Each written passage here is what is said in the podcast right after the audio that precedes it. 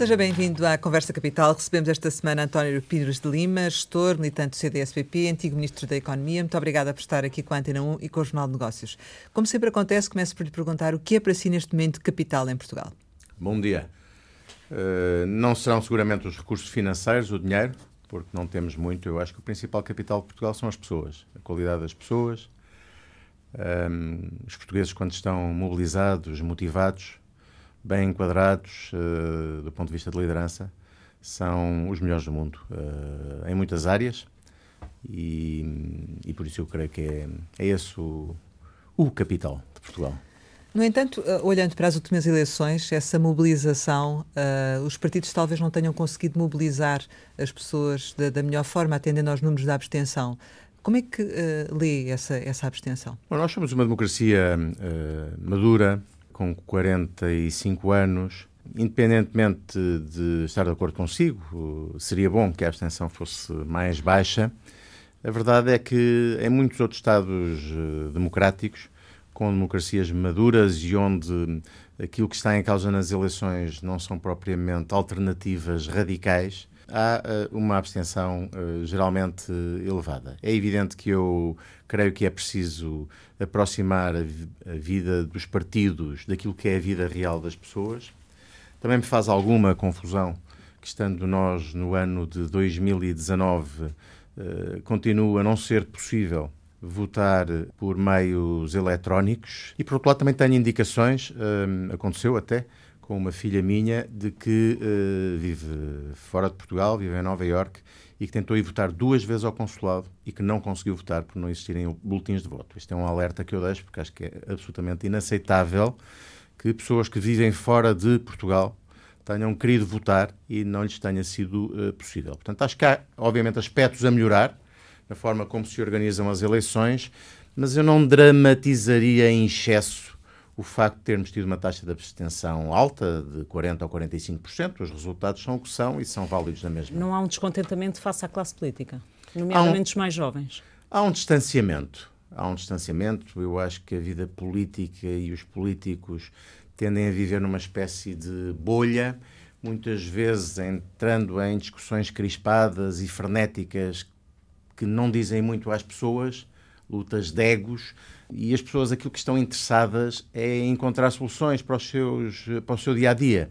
E eu creio que toda essa dificuldade e essa uh, luta que existe na vida das pessoas, no final está muito distante das guerras partidárias, das guerras pessoais que nós vemos na política e que não, uh, pela sua crispação, não são muitas vezes interpretadas como uma solução para a vida das pessoas. A abstenção não é dramática, mas o resultado do CDS-PP é dramático? O resultado do CDS foi muito mau. Infelizmente não foi uma hum, surpresa uh, para mim, mas em qualquer caso, e independentemente uh, de ser um resultado complicado, eu, não, eu, eu gostaria de, ao falar do CDS, começar por deixar aqui uma, uma palavra de gratidão e agradecimento à doutora Assunção Cristas. Algumas vezes uh, divergi dela, isso foi uh, público, mas sou testemunho também que, na sua vida pública e política, a doutora Assunção Cristas uh, empenhou-se totalmente, deu tudo aquilo que tinha em nome das suas convicções.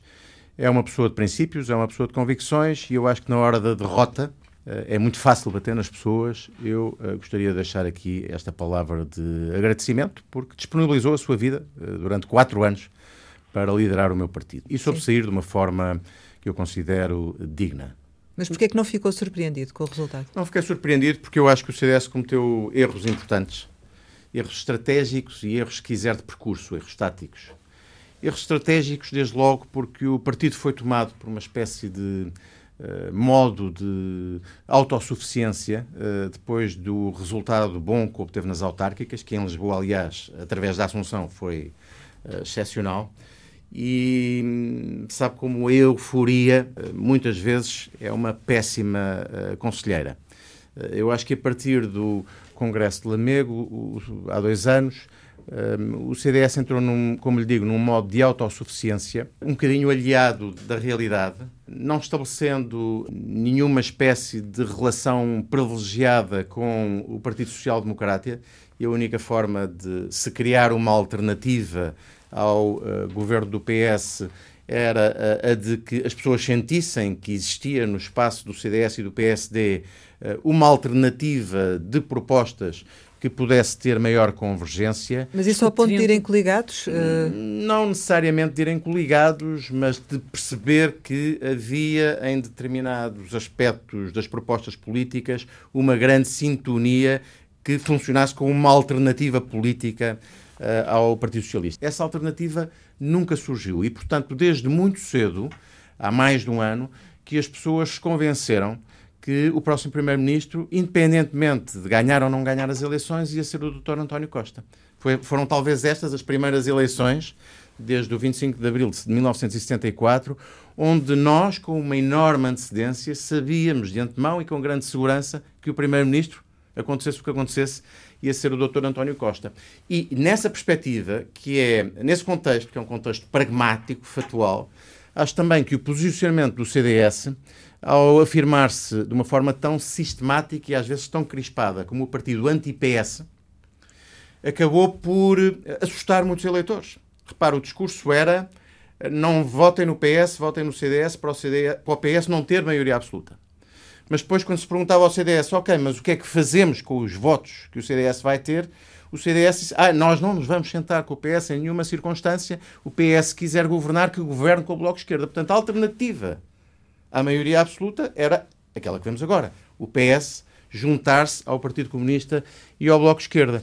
E, portanto, este, este posicionamento, uh, que eu alertei várias vezes internamente e até uh, no último mês de forma pública. Diretamente à doutora Assunção Cristas? Sim, sim, à uhum. doutora Assunção Cristas, que é minha amiga e com quem eu volta e meia trocava pelo menos SMS. Este posicionamento acabou por acantonar o CDS num espaço pouco útil. Aquilo que aconteceu é que o potencial eleitorado do CDS acabou por uh, fugir ou para o PSD, que tem, apesar de tudo, uma, uma, um posicionamento de oposição, mas um relacionamento mais conversável com o Partido Socialista, ou para a iniciativa liberal e até para o Chega, porque têm propostas na área liberal e na área securitária, que um, algumas delas, menos o Chega, felizmente, têm algum eco no eleitorado uh, do CDS e até para o próprio Partido Socialista, porque muita gente da direita, a última coisa que pretendia é que o Partido Socialista fosse governo com uma dependência muito forte do Bloco Esquerda e do PC. Mas... Portanto, eu acho que o posicionamento do partido foi um posicionamento uh, que acantonou demasiado o CDS. Também e, do portanto, ponto de vista ideológico? Também não teve rumo do ponto de vista ideológico? Do ponto de vista ideológico, aquilo que se verificou, eu estou a falar destes erros porque acho que não se aprende nada para o futuro se, não, se o CDS não fizer uma reflexão profunda relativamente àquilo que foram os seus erros deste passado uh, recente. Uh, acho que houve também, durante muito tempo, uma enorme dispersão de propostas por parte do CDS. Foi muito difícil identificar, até muito perto das eleições, aquilo que eram as três ou quatro ou cinco causas, não valia a pena ter mais, uh, que agarrassem as pessoas ao CDS. Uh, que fizessem às pessoas dizer, ok, eu quero muito votar no CDS no dia 6 de outubro por isto, uh, por duas ou três coisas que digam muito, que me digam muito enquanto pessoa e à, e à minha vida. E o CDS dispersou-se por muitas causas, por muitas oposições ao longo uh, de muito tempo e apresentou as suas ideias, que são boas ideias. O programa do CDS era um programa que estava bem feito, uh, muito tarde. Repare, o CDS apresentou as suas ideias fiscais, a redução do IRS, quando outros partidos já o tinham feito. O PSD, a Iniciativa Liberal, tinha cartazes sobre o tema fiscal há mais de um ano. E aí a responsabilidade é de quem? Da Associação Cristas? A primeira responsável uh, da estratégia que o CDS seguiu e que resultou neste resultado, infelizmente, é obviamente a líder do partido, que aliás o assumiu com grande dignidade. E fez bem em sair, claro. E fez bem em sair. Eu acho que ela teve uma fase de liderança do partido que correu bem, os primeiros dois anos, eh, precisamente até às autárquicas de Lisboa. Teve mesmo em Lisboa um resultado absolutamente uh, excepcional.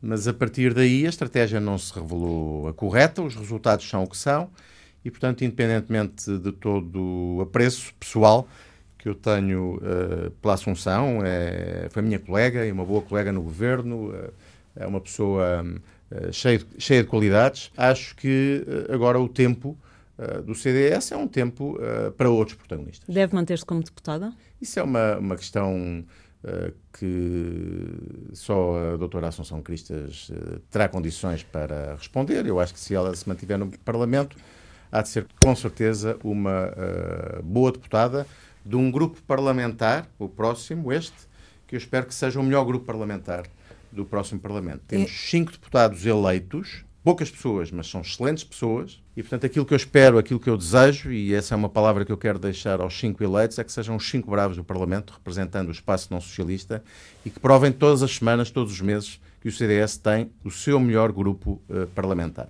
Em relação aos novos protagonistas, o António Pires de Lima uh, pode ser esse protagonista? Pode ser uh, candidato à liderança do CDS-PP?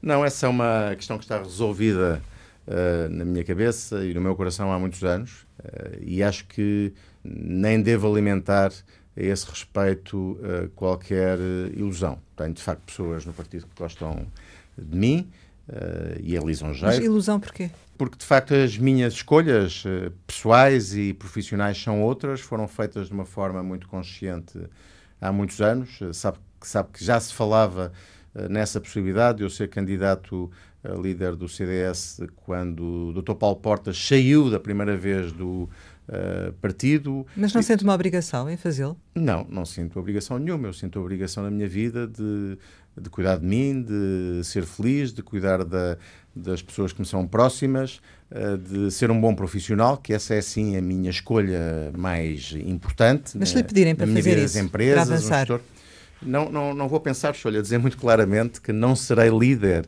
ou não serei candidato à liderança do CDS. Gosto imenso do CDS, é o meu partido, sou militante de base hoje, essa é a minha condição. Fui no CDS porta-voz, vice-presidente, deputado duas vezes, presidente da Assembleia Municipal de Cascais durante 10 anos, uh, quase 3 anos ministro da Economia. Acho que já dei um contributo uh, importante, dei o melhor de mim durante 18 anos na vida política ativa, mas uh, hoje aquilo que gosto é de estar concentrado na minha vida profissional, tratar da minha vida pessoal e, obviamente, dar o meu contributo cívico, Sim, ajudar mas... o CDS sempre que isso é solicitado. E quem é que vai apoiar? Eu ainda não sei quem é que são os candidatos. E acho que mais importante do que fulanizar a questão do próximo líder é tirar uh, lições sobre os erros que cometemos nestes últimos tempos para que o CDS se possa levantar do chão nos próximos anos, durante esta legislatura. E a esse respeito, eu diria o seguinte: o CDS tem de definir quatro ou cinco causas, quatro ou cinco bandeiras a bandeira fiscal, o IRS, eh, que hoje em dia oprime as pessoas que vivem do seu trabalho, a competitividade fiscal e a competitividade económica das empresas, a liberdade de escolha por parte das pessoas, nomeadamente aquelas que têm menos recursos, que têm salários mais baixos, para poderem ir à escola que entenderem, para poderem escolher o médico ou o hospital que quiserem. A aposta nas infraestruturas ferroviárias é verdadeiramente vergonhoso que o país tenha o nível de infraestruturas ferroviárias que ainda hoje tem, quando em 2014 já definiu, até por consenso entre vários partidos, que a ferrovia devia ser a aposta de mobilidade em termos de futuro, o investimento no Serviço Nacional de Saúde, a área do ambiente. O tema do ambiente é um tema absolutamente central e é um tema conservador. Muito antes desta esquerda moderna agora a aparecer a, a falar do ambiente, já a, a direita, através da AD, em 1979, elegia o ambiente como uma das suas principais causas. Ou as pessoas já estão esquecidas, provavelmente os jovens estão esquecidos, que a primeira AD de 79, com Sá Carneiro, Freitas do Amaral e Gonçalo Ribeiro Teles, tinham o tema do ambiente como um tema central na sua atividade política. Portanto, esse tema tem de ser recuperado para a agenda e para as probabilidades políticas é, por parte do CDS. Em relação e, aos portanto, candidatos... É fundamental, deixe-me só terminar a minha ideia, é fundamental que o CDS tenha quatro ou cinco pontos da sua agenda que trabalhe de uma forma constante e persistente, que tenham visibilidade na agenda parlamentar e que possam, eh, no final, ser razões que levem as pessoas a querer votar no CDS, a desejar votar no CDS. A tal ideia de um partido sexy, onde as pessoas querem votar, um partido onde se deseja estar e que é preciso recuperar para o uh, eh, CDS. Depois disso, para além disso, eu espero que estas bandeiras corresponda um estilo de liderança moderado, obviamente inspirado. O que é que quer dizer com isso, moderado? Um, um estilo... Paulo Portas não se enquadra aí, é isso? Eh, não, claro que se enquadrava. Foi um grande líder do CDS. E acha que uh, Temos devia muitas voltar? saudades dele. Temos devia muitas voltar? Uh, não, não, não, não sou capaz de dar esse conselho ao, ao meu amigo Paulo. A vida tem ciclos e creio que ele hoje está uh, concentrado noutras atividades que, aliás, lhe dão bastante prazer, bastante gozo. Um, talvez seja bom continuar a manter-se focado nessa vida que escolheu depois de ter saído uh, da liderança. A quem são os moderados no CDS-PP? Não, então? aquilo que eu digo é, eu votarei num candidato que se apresente com um discurso moderado, inspirado nos valores tradicionais do humanismo cristão uh, do CDS, mas claramente com uh, uma agenda e um ADN liberal. Eu sempre fui uma pessoa um, que puxou o CDS tanto do ponto de vista do tem, dos temas económicos e sociais, como do, dos temas que têm a ver com a liberdade individual, para esse lado. E, portanto, eu não votarei, nem apoiarei nenhum candidato que procure fazer do CDS uma espécie de partido confessional uh, e que não respeite aquilo que é a liberdade individual das pessoas. Esse, para mim, é um valor absolutamente fundamental e, portanto, tenho muito claro que é preciso termos o melhor grupo parlamentar, bandeiras claras, causas claras e alguém, um líder, eh, creio que da nova geração. Poderia ser João Almeida? Podem ser várias pessoas, como eu já lhe disse, no grupo parlamentar temos. Mas devia de sair do grupo parlamentar. Não necessariamente. Não tem que ser necessariamente. Eu não quero um estar a fulanizar muito a questão, mas é obviamente que o João Almeida já declarou que ia apresentar uma moção de, de estratégia e é uma pessoa que eu estimo. Uh, já estivemos, aliás, juntos em, em congressos, apresentando até moções de estratégia de uma forma conjunta. Eh, mas há outras figuras. Eu tenho esperança que mais cedo ou mais tarde, e se pudesse ser mais cedo do que tarde, tanto melhor, eh, o talento do Adolfo Mesquita Nunes, que é imenso, possa ser eh, posto à prova numa função de liderança política e acho que seria um grande desperdício para o CDS se isso não viesse a acontecer no nosso partido. É um desafio, portanto, ao Adolfo Mesquita Nunes. Tenho apreço pelo Adolfo, trabalhou comigo, no Ministério da Economia, fizemos uma boa equipa, que ainda hoje, em termos de resultados, tem consequências. O turismo é a área económica de Portugal mais, mais dinâmica, tem uma ótima cabeça, pensa bem, tem experiência política relevante, é um doer. Não o quero pressionar. Mas parece que ele também não está com muita vontade. Não, não o é? quero pressionar, mas acho que é o Adolfo, entre outros, já falámos do João Almeida, poderá haver outras pessoas, são pessoas uh, que uh, são ativos do partido e que poderão eventualmente dar resposta a esse desafio. E poderia também. Que temos que resolver uh, de uma forma rápida, não podemos estar muitos meses com um líder indefinido nesta legislatura. E poderia também integrar, ou seja, participar em alguma moção, ajudar a elaborar alguma moção ou não se vê? eu, se me for solicitado, darei uma ajuda discreta mas integrar algum órgão do partido? Não, repare, eu já, já, já, já fiz isso tudo. Um, não quer dizer que não pode voltar a fazê-lo, não é? voltar a fazer, mas não tenho, nenhuma, não tenho nenhuma predisposição para isso. Eu sinto-me muito bem como militante do CDS. Servi o partido em alturas muito determinantes e decisivas dos últimos anos. Fiz as minhas escolhas, dei um rumo à minha vida, uh, onde a minha vida profissional eh, é prioritária, a minha vida pessoal. Darei o contributo ao CDS que for possível e que me for solicitado, mas não tenho a ambição nem o desejo de uh, ter qualquer lugar de relevância na estrutura do partido isso, no futuro. E se o próximo líder não for nesse sentido que traçou e que se identifica mais, uh, admite entregar o cartão de militante e de entrar, por exemplo, na Iniciativa Liberal, que parece-me que é um partido que, cujas ideias vai ao encontro do que pensa? Bom, uh, o CDS é liberal há mais de 20 anos. Aliás, o CDS nasceu como um partido liberal do ponto de vista económico um, e empresarial. Uh, depois, mais tarde, ganhou também uma cultura mais liberal naquilo que diz respeito à, à, à liberdade individual, ao respeito pelas escolhas que as pessoas fazem com a sua vida.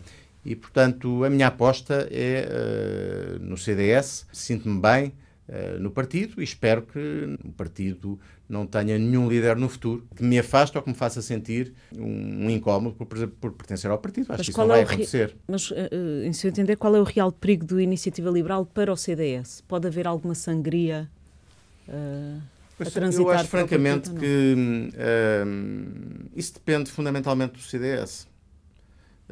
Realmente, se o CDS, e eu sei que há pessoas no partido que defendem essa poluição. Se o CDS eh, optar por fazer escolhas que o situem como um partido fundamentalmente confessional, pouco respeitador daquilo que é a liberdade individual e, nesse sentido, pouco respeitador das pessoas, porque cada pessoa é um mundo que merece respeito, uh, naturalmente uh, isso irá dar espaço uh, a que outras propostas políticas, nomeadamente liberais, possam crescer. Agora, se o CDS for fiel àquilo que é a sua matriz e combinar o elemento do, do humanismo cristão com uma agenda liberal um, que não lhe é estranha, que faz parte do seu ADN, eu francamente aquilo que vejo é o CDS a crescer, não quero olhar para as novas propostas que existem no Parlamento, nomeadamente para a Iniciativa Liberal, necessariamente como uma ameaça. Acho que o CDS, aliás, com os outros partidos da oposição, deve, eh, não socialista, deve procurar, como lhe digo, estabelecer uh, pontos, estabelecer Incluindo causas. Chega?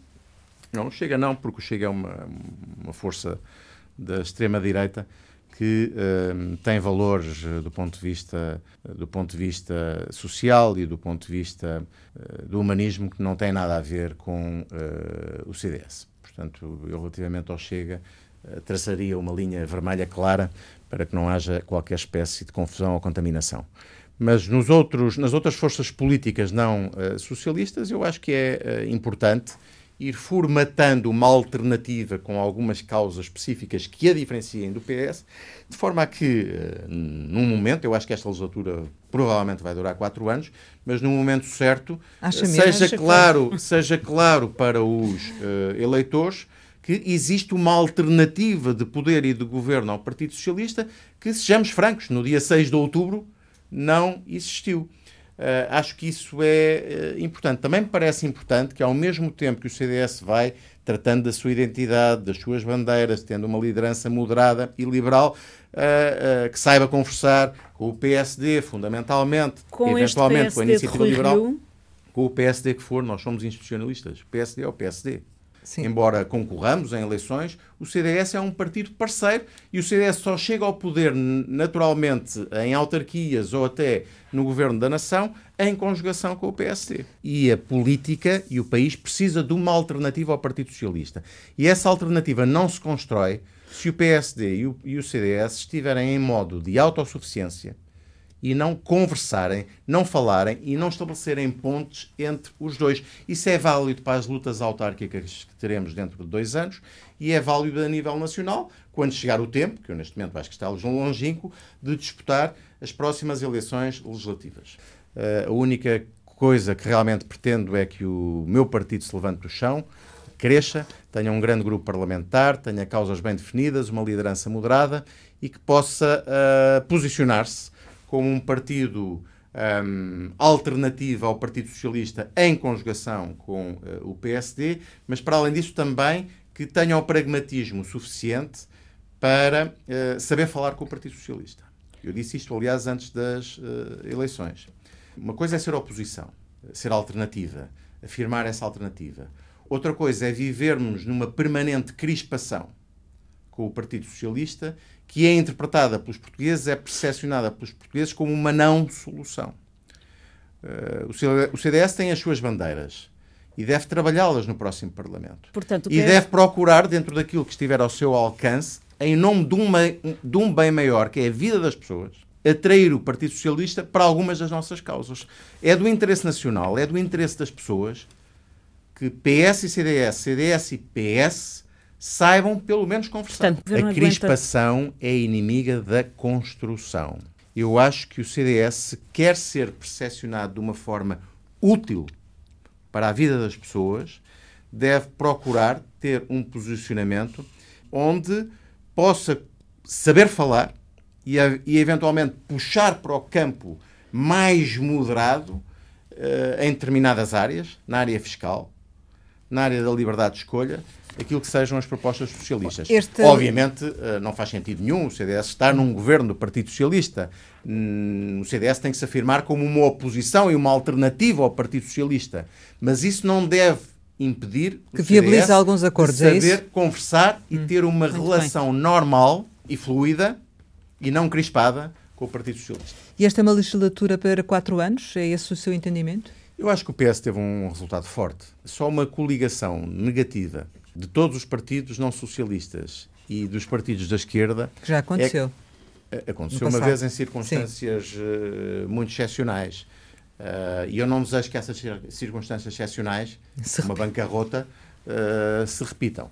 Portanto, eu acho que tendencialmente, obviamente não estou certo, mas tendencialmente acho que esta legislatura vai durar uh, os quatro anos e acho que a, a, direita tem de estar preparada para isso. Portanto, mas... não pode pensar que vai disputar eleições daqui a um ano ou dois anos. Acho que isso é altamente uh, improvável. Deve estar concentrada em fazer o seu trabalho para reforçar a sua posição nas eleições autárquicas, que são aquelas que estão mais próximas, e preparar uma alternativa política. Para daqui a e uma alternativa anos. política não se prepara em dois meses, não se prepara em três meses, uma alternativa política que possa ser uh, clara para os portugueses dentro de quatro anos. Mas atendendo a, a, ao quadro económico que, que é expectável, enfim, e às previsões que existem de algum abrandamento da economia, assente nomeadamente numa descida das exportações, faz sentido dar continuidade à política que tem vindo a ser seguida ou, ou é preciso realmente aqui fazer algumas alterações? Olha, eu tenho pena que o governo que temos tido, uh, do Partido Socialista, seja uh, pouco ambicioso do ponto de vista um, económico. E quando se fala de economia, fala-se também da questão social. Portugal hoje está posicionado nos rankings de competitividade mundial em, numa, numa posição bastante modesta. 34 lugar no ranking do Doing Business, 34 lugar no ranking do World Economic Forum, que é o ranking principal da competitividade, 39 lugar uh, no ranking do IMD. Uh, ninguém veria, por exemplo, uh, o português que mais admiramos, uh, o Cristiano Ronaldo, dizer que é um bom resultado ser o 39 melhor jogador do mundo. para os grandes heróis portugueses, o primeiro lugar é o objetivo, é o desejo. E, portanto, também faz-me alguma confusão que a sociedade política, o Partido Socialista e até com o patrocínio do Presidente da República não se estabeleça um objetivo mais ambicioso para a economia portuguesa. Nós devíamos ter a ambição. Nós devíamos ter a ambição de, numa década, estarmos posicionados nas 10 economias mais competitivas uh, do mundo. Há condições para isso? Só depende de nós. O que é isso das condições? As condições estão dentro de nós. Somos nós que fazemos a nossa história. Não houve condições para o Cristiano Ronaldo ser o melhor jogador do mundo. Ele estabeleceu esse objetivo. Hum. Não há condições para as empresas portuguesas serem as melhores do mundo, mas há umas que se destacam e que nas suas áreas se tornam as melhores empresas do mundo. Porquê é que Portugal, porquê é que os portugueses, a sociedade portuguesa, não há de querer estar entre as 10 economias mais uh, ricas uh, e mais competitivas do mundo? É, é, que isso trar-nos-ia muita riqueza e permitiria distribuir muita riqueza pelos portugueses. Porquê é que não haveremos de estabelecer esse objetivo e continuamos a viver de um discurso de autossatisfação, de contentamento, por sermos a 34 ou a 39? No outro dia ouvi um político dizer que os resultados que tinham saído de um destes rankings de competitividade, 34, eram bastante razoáveis. Tínhamos mantido a posição. Como é que é possível viver com este nível de ambição? Porque isto acaba por nos reduzir a uma posição de minoridade dentro da União Europeia. Dos 19 países que fazem parte do euro, nós somos o 17 em termos de poder de paridade de compra. Éramos o 14 em 2016. Pensa-se mais Agora somos o 17 e, portanto, eu acho inacreditável Sim. que, perante estas circunstâncias e este tipo de posicionamento, os agentes políticos, governo, principal responsável, continuam a alimentar um discurso de mediania, é o de mediocridade. É o discurso do déficit. É isso que está a dizer? É preciso mudar o discurso do déficit para o discurso do crescimento? Não, uma coisa não é contraditória com outra. Eu acho que é bom que tenhamos um déficit uh, equilibrado, que Portugal não tenha déficit e que reduza a sua dívida. Agora, há um trabalho de casa a fazer para melhorar as condições fiscais da vida das pessoas e das empresas, diminuindo os impostos, para reduzir drasticamente aquilo que é complexidade fiscal. Quem é empresário, eu tenho uma pequena empresa, sofre, sofre verdadeiramente um tormento enorme todos os dias para lidar com as obrigações fiscais, as obrigações administrativas. É papel para isto, imposto para aquilo, permanentemente. Em vez de estarmos concentrados em criar, em impor a nossa energia para criar riqueza, para dar emprego, para dar trabalho, aquilo que eh, é a vida dos empresários metade do tempo, nomeadamente aqueles que têm pequenas e médias empresas e não têm muita gente a colaborar com eles, é lidar com o fisco, é lidar com a administração. Isto é uma, um desperdício de energia é um espartilho fiscal. muito importante e, portanto, é um espartilho fiscal.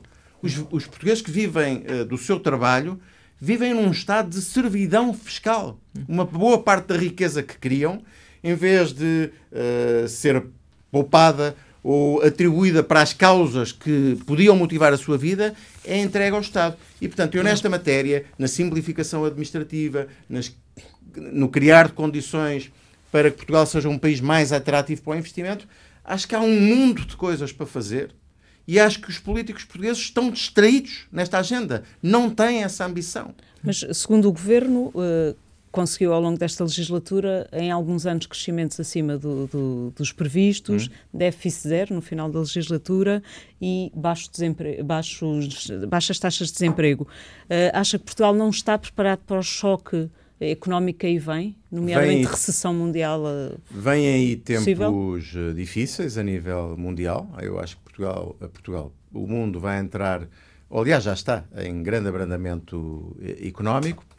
Vemos alguns países que são uh, fundamentais para a economia portuguesa que uh, desempenham um papel muito grande nas nossas exportações, como a Alemanha, a Alemanha. já quase em recessão, a Espanha num grande abrandamento e, portanto, nós temos de nos preparar, não digo para circunstâncias dramáticas, espero que os tempos da recessão de 2008, 2008 não voltem, mas para um grande arrefecimento. Além de mais, temos o mundo liderado por uh, algumas pessoas, nomeadamente nos Estados Unidos da América e no Brasil, que são verdadeiramente assustadoras e que não têm bom senso uh, nenhum, nem nenhum sentido daquilo que é importante fazer ao nível mundial para uh, vencermos os principais desafios do ponto de vista ambiental, do ponto de vista económico, do ponto de vista social, com que estamos um, confrontados. E, portanto, vivemos tempos perigosos, isso parece-me manifesto, e Portugal uh, tem de estar preparado.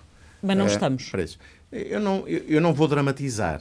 Eu não vou dramatizar. Uh, aquilo que eu acho é que há uma falta grande uh, de ambição Sim. e que não se aproveitou em absoluto aquilo que foram os últimos quatro anos, onde os ventos tiveram de feição para produzir, do ponto de vista da desburocracia, da administração, uh, das áreas laborais e em muitas outras áreas, as reformas que eram necessárias para assegurar uma maior competitividade do país. Perdeu-se o elan com a geringonça.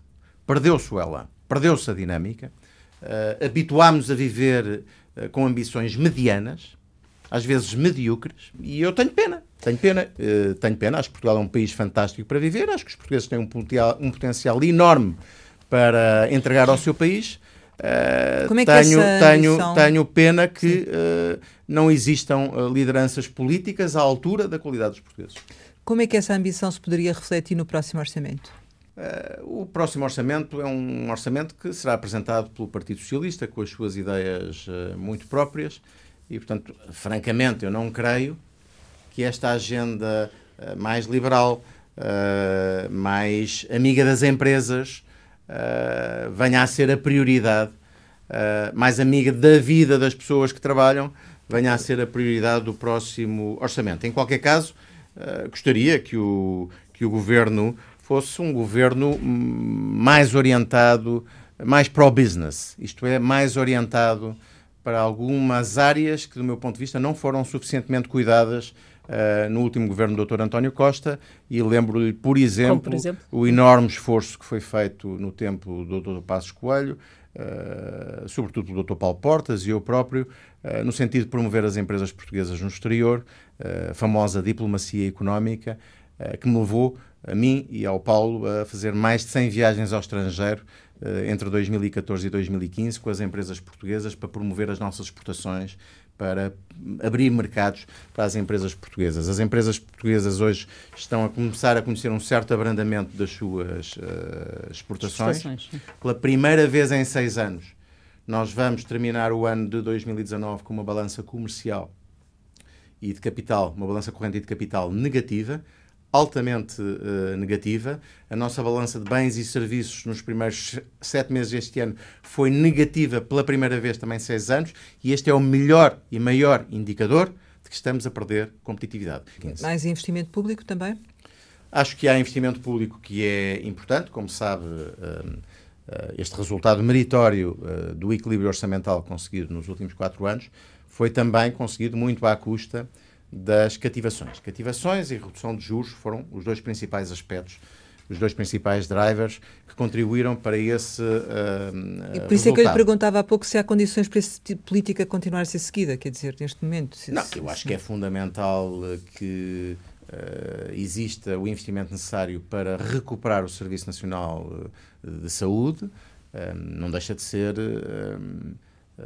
bastante paradoxal e curioso e revelador eh, que o Serviço Nacional de Saúde esteja talvez no seu ponto mais baixo de qualidade de serviços para os utentes, depois de quatro anos de governação do Partido Socialista, apoiada pelo Partido Comunista e pelo Bloco de Esquerda. Portanto, essa é uma área, do meu ponto de vista. Já não serve dizerem que estão a recuperar uh, a governação de PSD-CDS? Come on, esse discurso é um discurso completamente ultrapassado.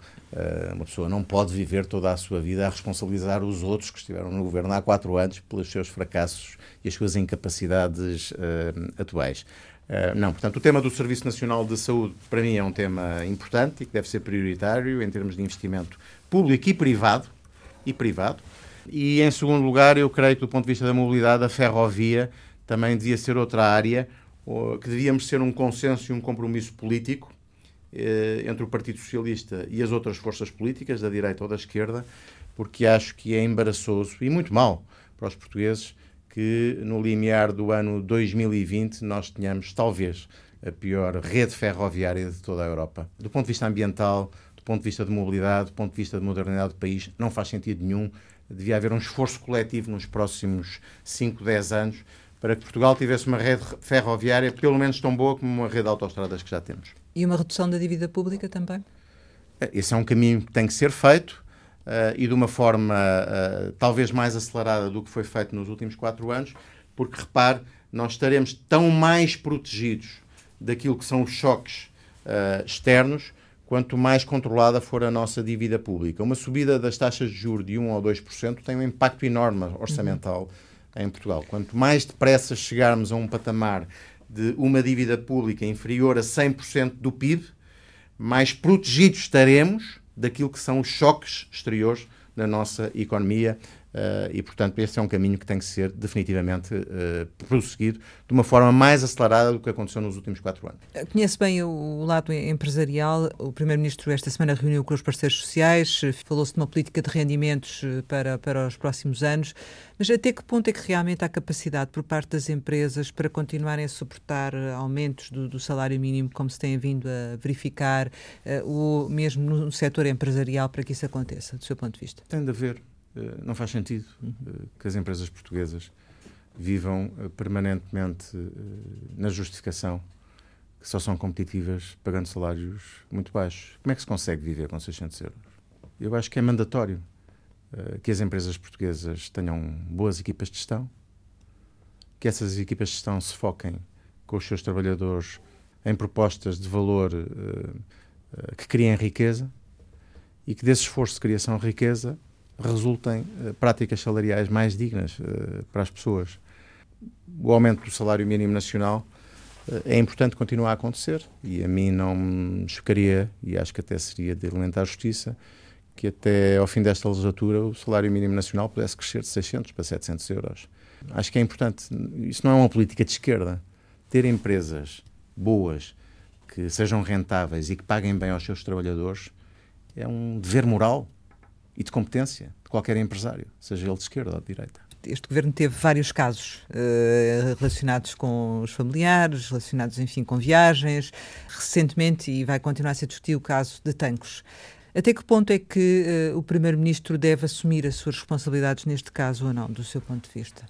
Não sei que responsabilidades é que terá o Sr. Primeiro-Ministro um, e eu não faço juízos de intenções nem insinuações uh, em nenhum processo que esteja entregue à Justiça.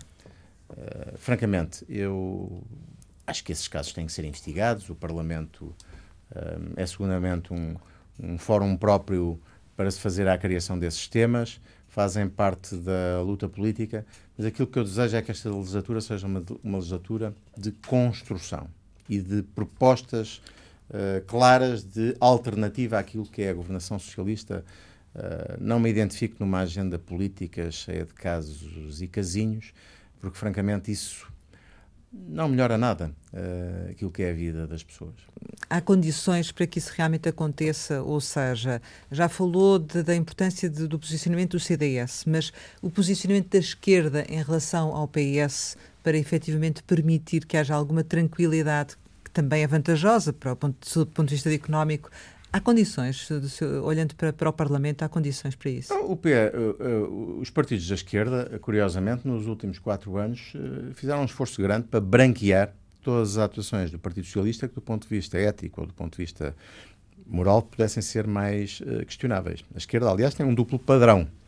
Uma exigência absoluta e completamente insana quando os partidos do centro e da direita estão no poder e uma tolerância e uma relativização completa quando se trata dos seus próprios militantes ou dos militantes do Partido Socialista. Uh, é de uma enorme hipocrisia, mas é assim que as coisas acontecem com o Bloco de Esquerda e com o Partido Comunista. E, portanto, eu acho que nessa matéria não há nenhuma defesa por parte dos partidos da esquerda de que, em questões uh, que são menos aceitáveis do ponto de vista da chamada ética uh, republicana, promiscuidades no governo, comportamentos menos uh, aceitáveis e, e, que até justificaram a saída de talvez 15 ou 16 secretários de Estado do, do último governo, a esquerda e, uh, exerça qualquer papel de exigência ou de fiscalização. Acho que esse papel competirá, mas nos termos adequados, sem crispações, ao PSD e ao CDS. Marcelo Rebelo de Sousa deveria recandidatar-se? Ah, eu acho que se vai recandidatar. Portanto, isto não é uma questão de deveria.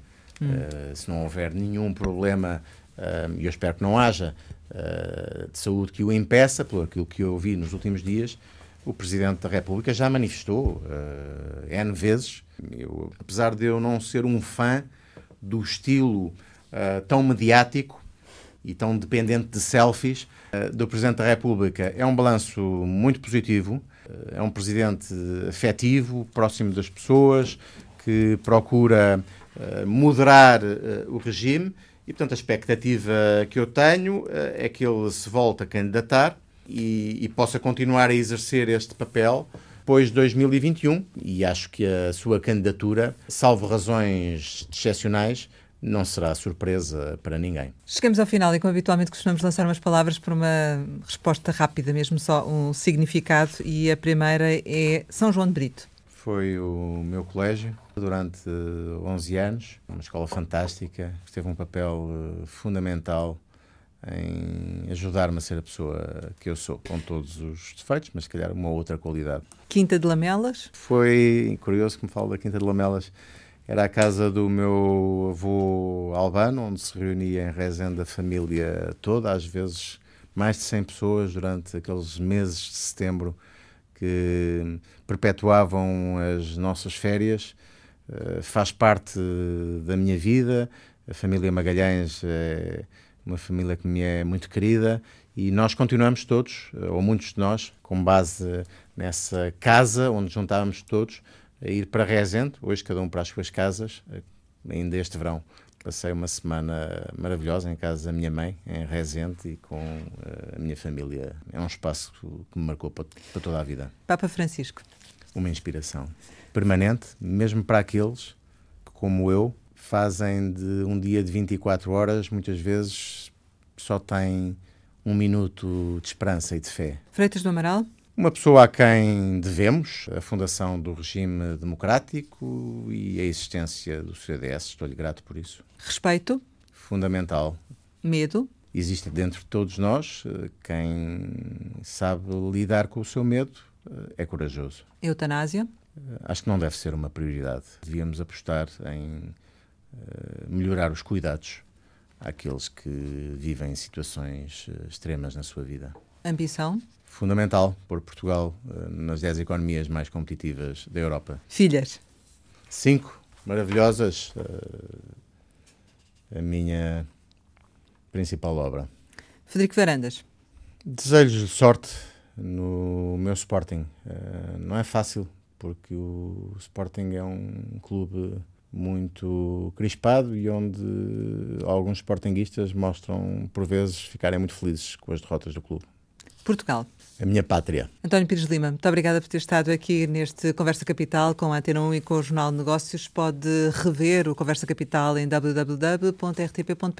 Regressamos para a semana, sempre neste dia, esta hora, e claro, contamos consigo.